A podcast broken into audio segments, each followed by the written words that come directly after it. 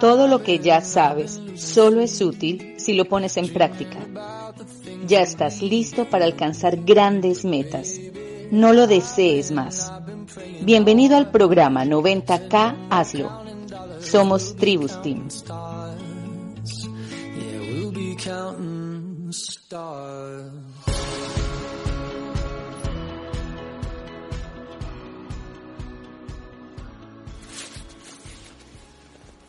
Hola amigos, les habla Andrés Lara, Diamante Ejecutivo de Colombia. Hoy estamos comenzando una nueva serie de podcast llamada Ven y aprende cómo.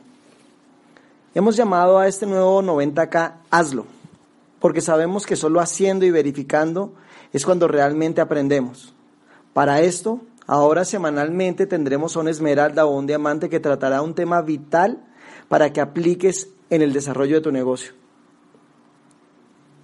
En esta oportunidad les voy a hablar del tema que considero como el número uno cuando queremos aprender de un, emprender un nuevo proyecto o un nuevo reto o una nueva meta. El tema es soñar y visualizar.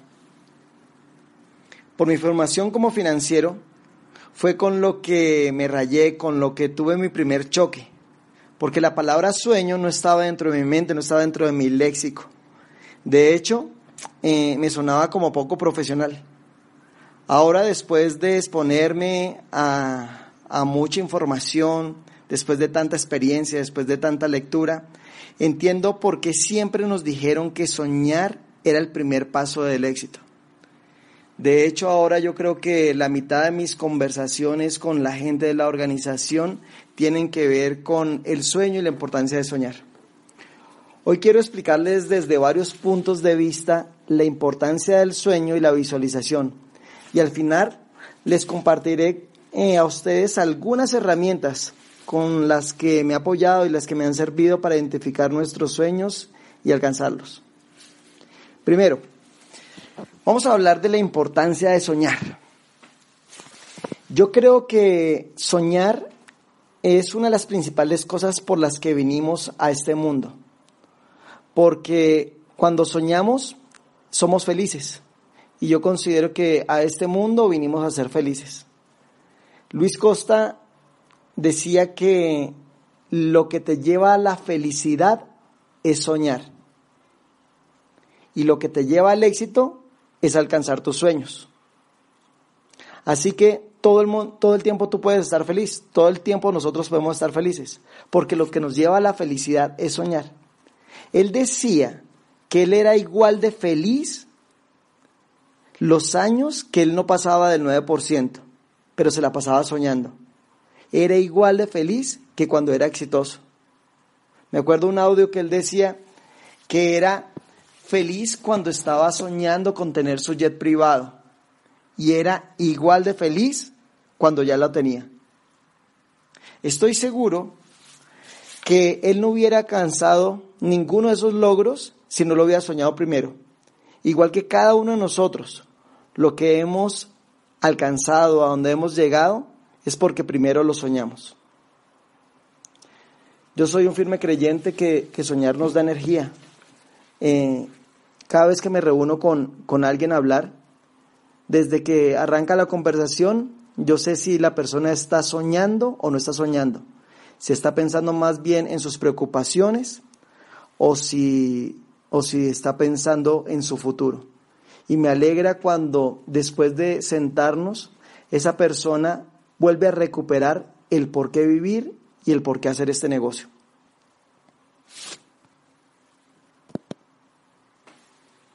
Historias de éxito en este momento es muy fácil encontrarlas. En internet, en cine, en libros. Y nunca, si tú revisas, nunca encontraremos una historia que no esté precedida de un gran sueño. Te lo digo y te lo repito porque sé que muchas veces hemos escuchado esto y si eres como yo, que siempre decía, sí, sí, sí, yo sé, eh, ya me lo han dicho, eh, ya, me lo, he escuchado eh, muchas veces, pero dime concretamente qué tengo que hacer. Eso lo decimos como dejando a un lado este tema como porque es banal o es secundario. Si tú eres creyente, eh, vas a ver que en la Biblia Dios nos dice muchas veces la importancia de soñar. Dios nos dice muchas veces por qué tenemos que estar todo el tiempo pensando en cosas grandes. Y nos dice y nos hace una invitación gigantesca con la que quiero comenzar, que es que soñemos en grande. Hace poco leía una frase que, que me está marcando la vida y dice, el tamaño de tu sueño puede ser la medida más exacta del tamaño de tu Dios. Cuando leí esto, y como creyente que soy, dije, la medida de mi sueño puede ser, el tamaño de, de, mi sueño puede ser la medida más exacta del tamaño de mi Dios. En ese momento reflexioné y dije, cada vez tengo que pensar y soñar más en grande. Porque si realmente creo que Dios es todopoderoso, pues tengo que soñar en grande. Entonces, eh, tú lo puedes ver desde ese punto de vista y de pronto más adelante te voy a, hacer referencias sobre este tema, pero quiero tratarte desde un punto que yo empecé a entender y un punto donde empecé a, a aprender y un punto que me encanta es desde el punto científico. Eh, hace muchos años, ya 20 años, hice mi primer curso de programación neurolingüística. Cuando hice el primer curso de programación neurolingüística, aprendí algunas cosas como que yo soy arquitecto de mi éxito. Y que mi cerebro, eh, no es que un cerebro sea inteligente o no, un cerebro simplemente es un procesador de imágenes. Me quiero explicar. Cuando, cuando yo estoy pensando, cuando estoy escuchando algo, lo que hace es que mi cerebro entra una imagen. Esa imagen para mi cerebro es una verdad, no importa que sea. Hago un ejemplo siempre cuando estoy haciendo los talleres de sueños, que le digo a la gente, toma un limón en la mano, piensa que está bien verde y bien jugoso, en la otra mano coge un cuchillo, pártelo por la mitad, siente como sale ese líquido bastante ácido, levanta el limón ponlo encima de tu cara, abre la boca, saca la lengua, exprime fuerte el limón y siente cómo esas gotas van cayendo por tu lengua. Sé que cualquier persona que haga este ejercicio va a sentir la acidez en su boca, va a sentir como la como si estuviera entrando el limón realmente. Pero si nos damos cuenta, no hubo nunca un limón. ¿Qué fue lo que creamos? lo que creamos fue exactamente una imagen. Cada vez que nosotros pensamos en algo, a nuestro cerebro entra una imagen. Y esa imagen genera una, una reacción física y cuando entra esa imagen también segregamos algunos químicos. Cuando yo entendí esto dije, o sea que nosotros, de acuerdo con lo que leemos, con lo que escuchamos, con lo que visualizamos, con todo eso nosotros empezamos a crear imágenes en el cerebro. Y este cerebro no sabe si esa, esa imagen es verdad o es mentira. No entiende si es pasado o es presente. Por eso, cuando vamos al pasado y recordamos algún momento negativo, nosotros vemos cómo nuestro cuerpo cambia, cómo nuestra temperatura baja, cómo nosotros como que nos sentimos deprimidos. Y eso no está pasando en este momento. Eso simplemente es un recuerdo, pero nuestro cerebro genera esa imagen y esa imagen genera esa reacción física y química. Pero cuando nosotros pensamos en un futuro promisorio, cuando nosotros pensamos en algo que nos gusta, cuando nosotros pensamos en nuestro sueño, cuando nosotros pensamos en las cosas donde vamos a estar muy bien, en ese momento sale una sonrisa, nuestro cuerpo se calienta, nosotros otra vez tenemos la mirada alta. Y si nos damos cuenta, lo único que volvimos a hacer fue poner una imagen en nuestro cerebro. Así que nosotros podemos controlar cómo estamos y cómo nos sentimos por la imagen que tenemos en la cabeza. Yo lo explico de otra manera. A la gente yo le digo, que las palabras no son tan fuertes como las imágenes que entran en la cabeza. Cuando yo le digo a alguien, no piense en una jirafa de cuello alto, largo, ¿qué pasa por la cabeza? Se está poniendo la jirafa alta de cuello largo. Pero yo le había dicho que no piense, simplemente es porque la imagen está entrando en la mente. Si yo digo a la persona, no piense que la jirafa lo está mirando y que se le está riendo. Estoy seguro que en la mente de todos la jirafa los volteó a mirar y se le está riendo porque está generando una imagen.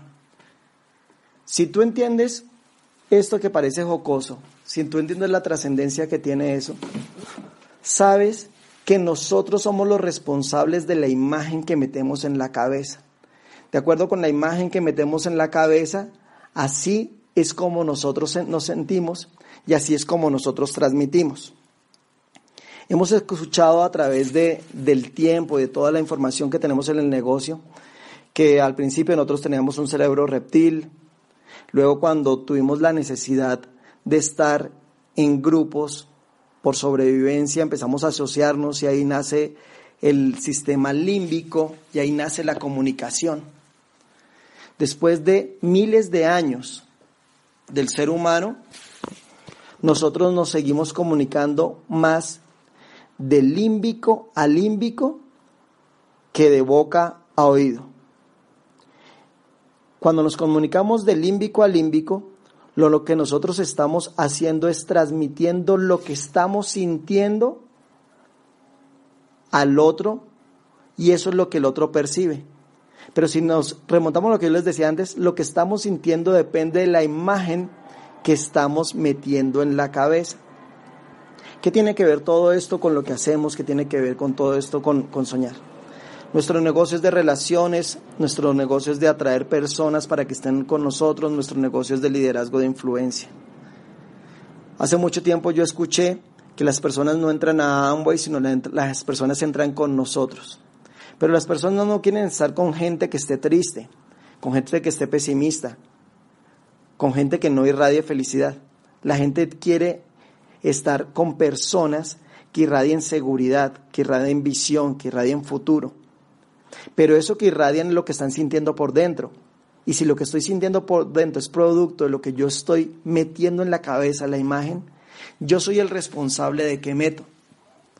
Por eso, cuando yo empiezo a soñar, cuando todo el tiempo en mi cabeza no está la preocupación, sino está el sueño, en ese momento mi felicidad contagia a los otros y eso es lo que yo estoy transmitiendo, por eso los otros van a querer estar conmigo si estoy soñando y no van a querer conmigo si lo que estoy metiendo en la cabeza son preocupaciones.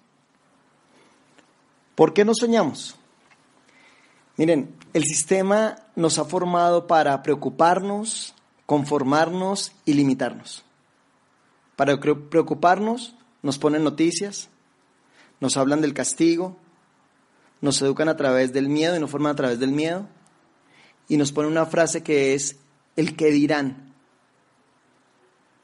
Para conformarnos, nos acostumbramos a, a compararnos siempre con nuestro entorno y entonces estamos más o menos igual que las personas con las que nos pasamos. Y nos limitamos porque nuestras expectativas nos acostumbramos a que estén de acuerdo a nuestros niveles de ingresos actuales. Entonces, si en este momento tenemos un salario de, de 3 millones, pues pensamos en un estilo de vida acorde a los 3 millones, vacaciones acorde a los 3 millones, comida acorde a los 3 millones, vivienda acorde a los 3 millones. Pero nunca con, vivimos ni pensamos con la expectativa de lo que nos podríamos llegar a ganar. También nos, se exaltó mucho una palabra que es ser realista y decían que las personas realistas son las que tienen los pies sobre la tierra. Ahora, basado en lo que dije anteriormente, entendemos y enseñamos bien la, la diferencia entre lo que yo llamo realidad y verdad. Realidad puede ser lo que está pasando en este momento en tu vida.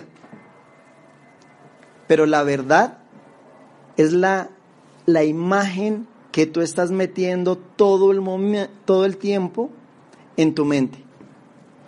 Para muchas personas, la realidad y la verdad son la misma. Por ejemplo, una persona que tiene deudas, que tiene preocupaciones, si todo el tiempo está pensando en la deuda y en la, la preocupación, su realidad y su verdad son la misma.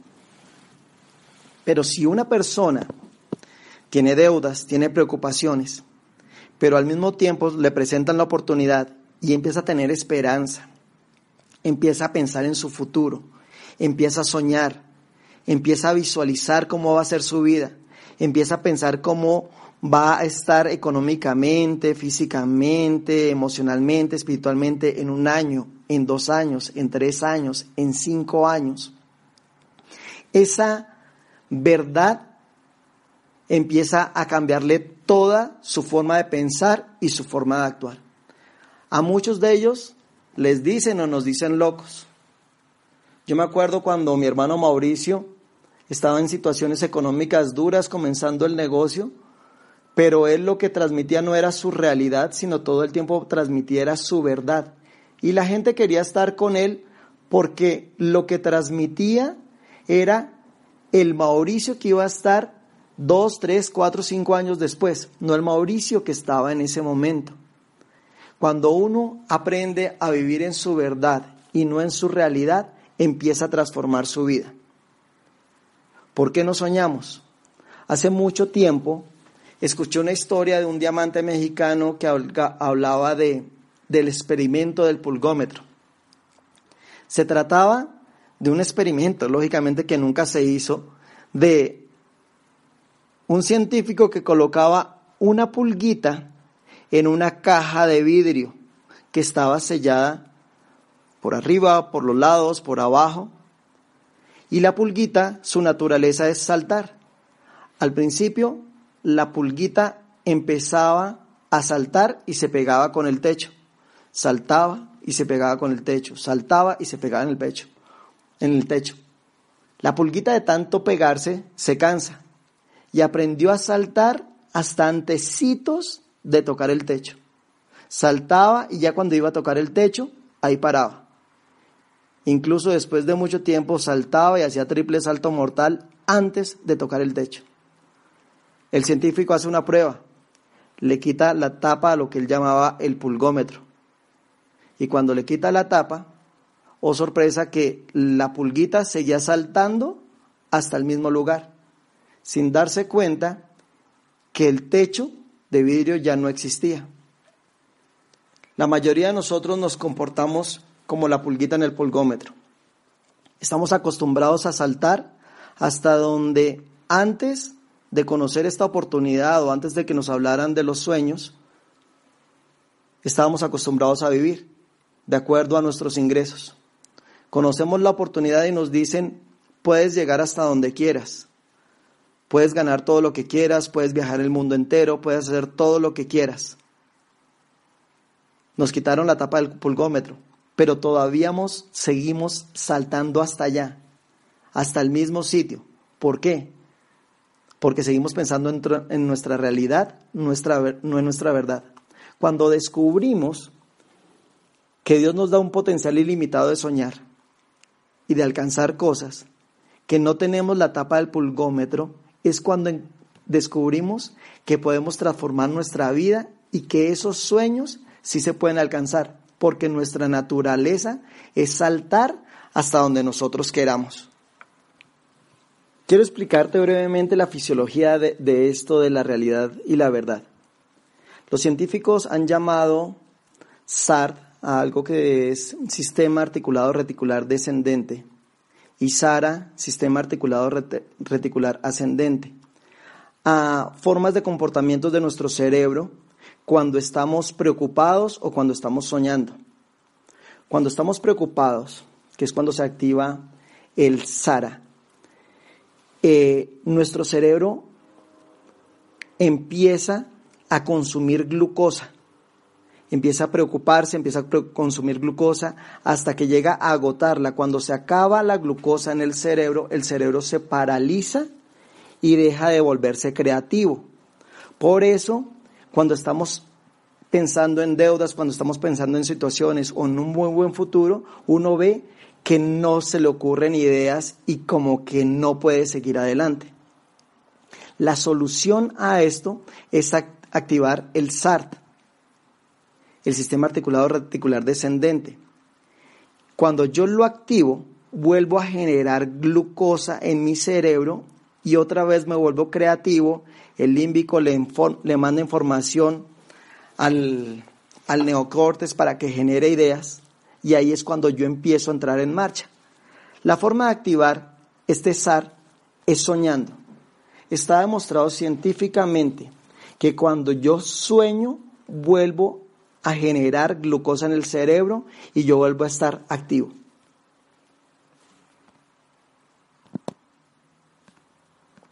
Amigos, por eso, sin importar en dónde estén, cómo estén, si están bien, si estén mal, la invitación siempre va a ser a que vivan, a que sueñen, a que sean felices. Porque soñar nos da vida.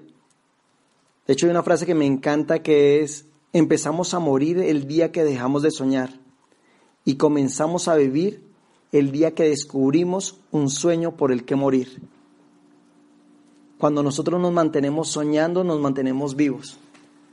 Yo mismo a veces me siento que, que como que perdí mi rumbo, pero ya sabiendo lo que sé, sé que es fácil recuperarlo cuando vuelvo a soñar. Yo sé que muchas veces has dicho, sí, yo, yo he hecho ese ejercicio de soñar y has dicho, pero yo me puse una meta, me puse un sueño y no lo logré. Mira, yo creo que los sueños no nacen solamente, a veces nacen de nuevo. La mayoría de los sueños no mueren porque sean equivocados, sino porque no es el momento ideal. Pero ¿quién te dice que este no es el momento ideal para alcanzar ese sueño que alguna vez tuviste? Vamos a hacer algunos ejercicios y algunas recomendaciones que hacemos en los talleres de sueños para que identifiquemos realmente qué es lo que nos mueve porque muchas veces me hacen la pregunta o me hacen el comentario, Andrés, es que yo no, no he podido descubrir mi sueño. Y de pronto es porque hemos estado mucho tiempo en el pulgómetro, no estamos acostumbrados o no está dentro de nuestro lenguaje tradicional. Entonces vamos a darte unos pequeños tips de cómo encontrar tu sueño. El primero que yo te recomiendo es que le des orden a las prioridades en la vida. Hace mucho tiempo aprendí que el orden de la vida es primero Dios, después yo, después mi pareja, después mis hijos y el resto del mundo. Para muchas personas todavía les cuesta decir eso. ¿Cómo así? Primero Dios, después yo. No, primero mi mamá, primero mis hermanos. Todo tiene un orden y si las cosas no están en orden no fluyen. Vuelvo a entrar en un tema y no quiero parecer religioso en un tema que, se enseña desde el principio en la Biblia, en los, en los mandamientos, que dice, amarás a Dios sobre todas las cosas y a tu prójimo como a ti mismo. Quiere decir que el punto de referencia eres tú mismo. Si tú no te amas, es mentira que amas a los otros. Cuando vamos a soñar, no es que seamos egoístas, sino que tenemos que pensar que si queremos ayudar a otros, tenemos que estar bien nosotros. Cuando nos subimos a un avión y nos dan las indicaciones de vuelo, siempre nos dicen, si viaja con un niño, póngase usted primero, en caso de despresurización, póngase usted primero la máscara y, máscara y ayude al otro. Nunca dicen ayuda al otro y luego ayúdese a usted. En la vida todo funciona así. Por eso tenemos que al principio estar pensando ¿Qué es lo que nosotros queremos? ¿Qué es lo que nosotros estamos buscando? ¿Qué realmente nos llena? Y para eso eh, quiero que se hagan unas preguntas, que las desarrollen en su casa y que se las planteen todo el tiempo. La primera es, en la actualidad, ¿qué es lo más importante de mi vida? Empieza a preguntarte qué es importante para ti, la realización personal, la parte financiera, la familia, la salud. ¿Y cómo están puestas esas prioridades? Haz estas preguntas. ¿Qué cosas disfrutas hacer y con qué frecuencia lo haces? Si es a menudo, algunas veces o raramente. Si pones alguna actividad que te gusta muchísimo, pero lo haces raramente, ahí tienes que replantear cómo estás desarrollando tu vida porque estás haciendo una vida que no está siendo feliz. Piensa qué cosas quisieras dejar de hacer, no realizarlas más o qué cosas quieres dejar de sufrir. Piensa qué cosas te gustan de ti. Porque si piensas, empiezas a escribir qué cosas te gustan de ti, vas a encontrar que tienes muchas fortalezas para correr la meta o el sueño, o buscar el sueño que quieras. Escribe cuáles son las personas que tú más amas. A veces no encontramos el sueño en nosotros, pero pues si todavía no, no logras ponerte a ti primero que las otras personas, pregúntale a personas que amas qué sueños tienen. Uno de los ejercicios que yo he hecho para, para mantenerme creyendo en mí, para lograr los sueños, es recordar los logros que he logrado en, perdón la redundancia, durante toda la vida. Piensen en los logros que, que han hecho en sus últimos años. Pueden ser logros deportivos, pueden ser logros en educación, pueden ser logros con los hijos, pueden ser logros profesionales, no importa. Eso simplemente es para recordar, recordarte de qué estás hecho y que eres exitoso. Piensa esto, Piensa con qué personas disfrutas estar y por qué disfrutas estar con ellos. Piensas, piensa cuáles son tus buenos hábitos, cuáles son tus características más fuertes, cuáles son tus talentos. Si tú haces esta tarea y empiezas a escribir cada una de estas cosas, te das cuenta de que tú estás hecho para ganar y que tú estás hecho para lograr cosas grandes. Es muy difícil tratar de alcanzar un sueño si uno no cree en uno mismo. Piensa qué cosas te gustarían aprender, en qué te gustaría seguirte capacitando.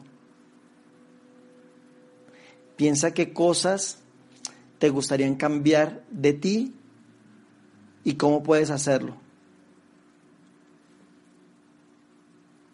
Ahora, después de poner todo eso, escribe cómo quieres que la gente te vea. Cuando hablo de la gente son tus seres queridos, tus colegas, tu familia y el mundo entero. ¿Qué quieres que hablen de ti? Porque a veces cuando pensamos en, sueños solo pensamos en sueños materiales pero también cosas que nos llenan que la gente diga, o sea, me gusta estar con, y escriban tu nombre por tal cosa, me gusta escuchar a esta persona por tal cosa. Y escribe cómo quieres que te recuerden cuando no estés en esta tierra. Todas esas cosas te ayudan a plantearte las grandes preguntas que son, qué quiero, por qué lo quiero, cuándo lo quiero y cómo lo quiero.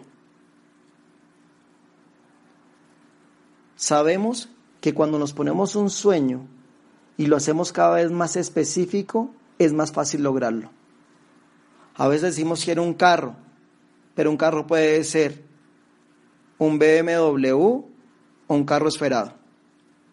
Si tú te vuelves específico y defines qué quieres, por qué lo quieres, cuándo lo quieres, cómo lo quieres, pones el detalle, tu cerebro, tu mente va a generar esa imagen y esa imagen la va a empezar a traer.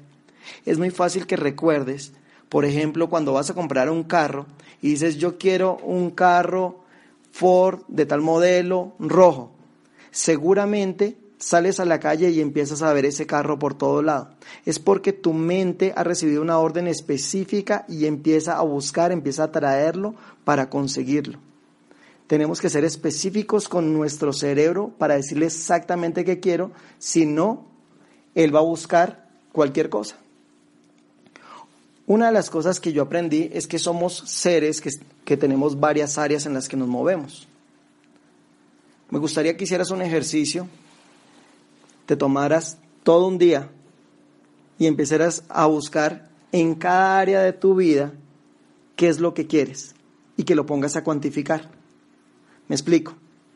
Escribes en el área familiar qué cosas yo quiero lograr para mi familia, en mis relaciones, en sueños para ellos. ¿Cuánto me costaría eso? ¿Qué tiempo necesito para, para lograrlo. En el área física, ¿cómo quieres estar de salud? Puede ser una meta con el tema deportivo, puede ser con el tema del peso, puede ser con el tema de la piel, no importa, metas en el área física. En el área social, en el área financiera,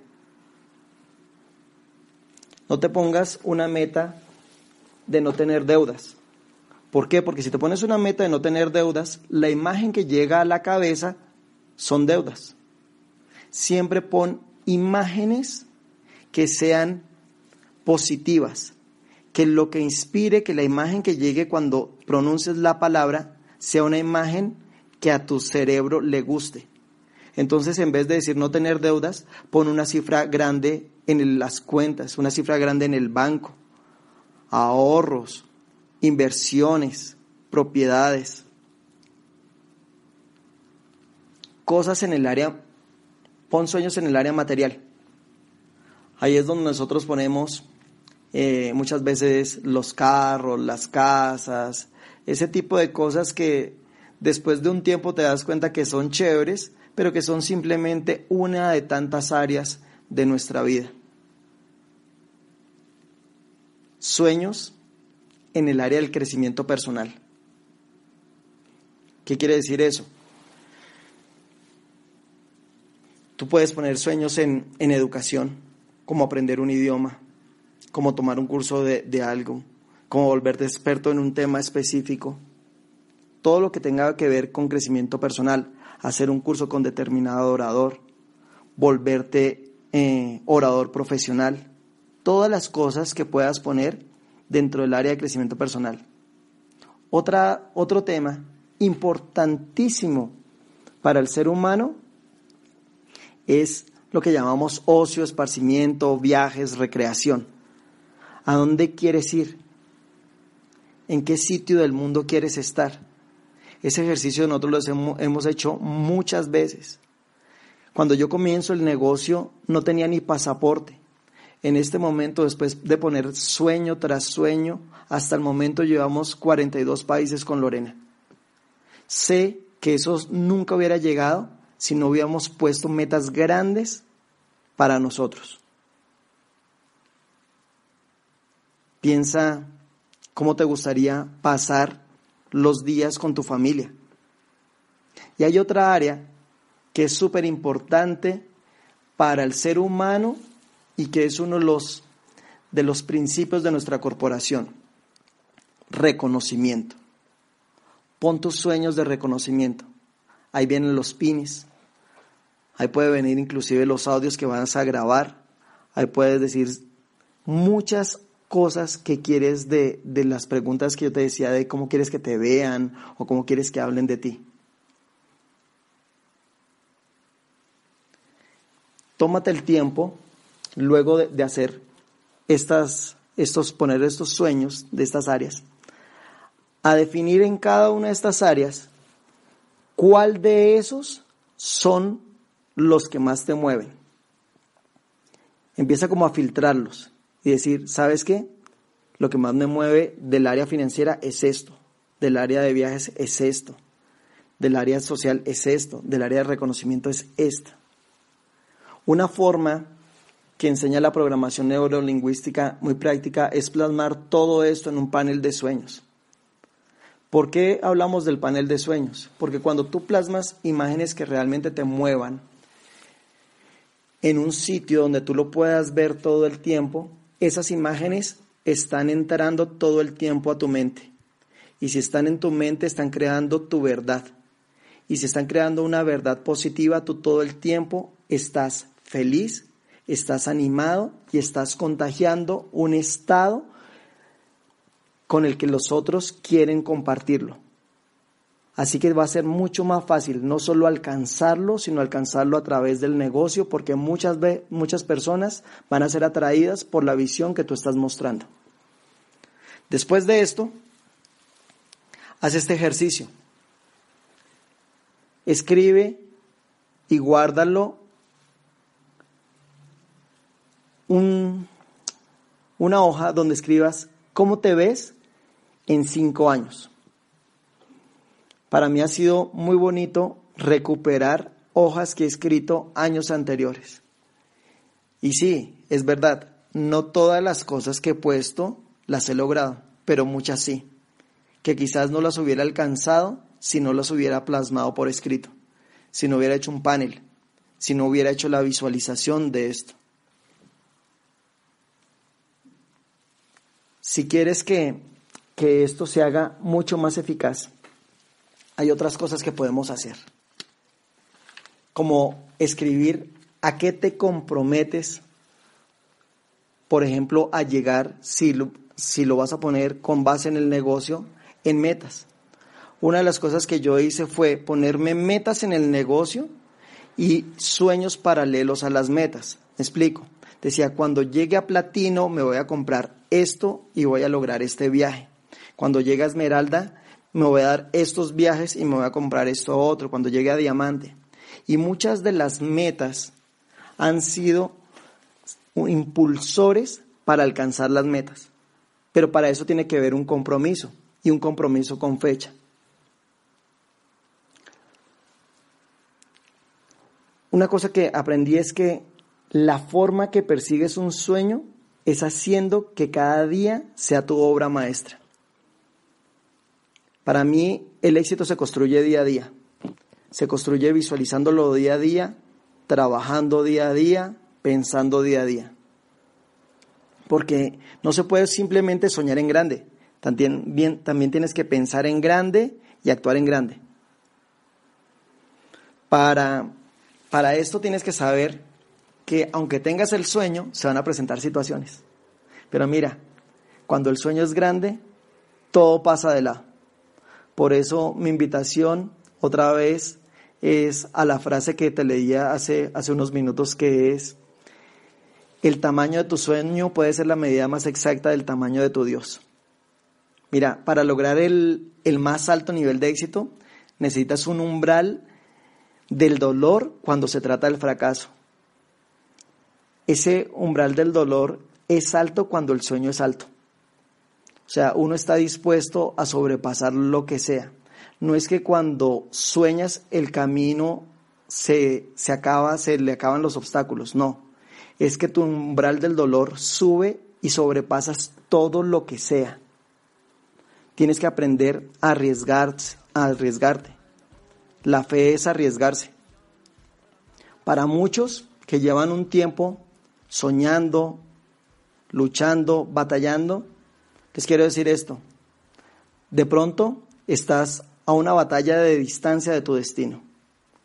Una de las cosas que a mí me duele es cuando alguien ha soñado y en algún momento renuncia a ese sueño. Y muy posiblemente estaba a la última batalla de distancia. Cuando tú te mantienes soñando sabes que al final siempre todo va a salir bien. Al final Dios te va a respaldar.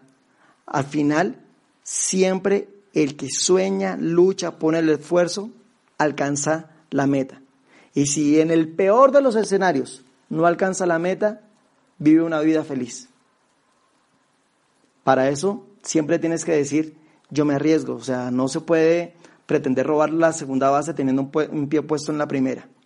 Para este año que estamos comenzando, no podemos alcanzar el sueño si somos tímidos, si tenemos el pie puesto en la primera, si somos todavía medidos al soñar, medidos al arriesgarnos, medidos al, al actuar. Este es un año que yo considero que va a ser un año espectacular para el negocio de todos los empresarios Amway. Pero seguro va a ser más fácil para el que tenga claro por qué lo va a hacer, para el que tenga claro su sueño, para el que simplemente entienda que este primer paso es el paso vital para arrancar.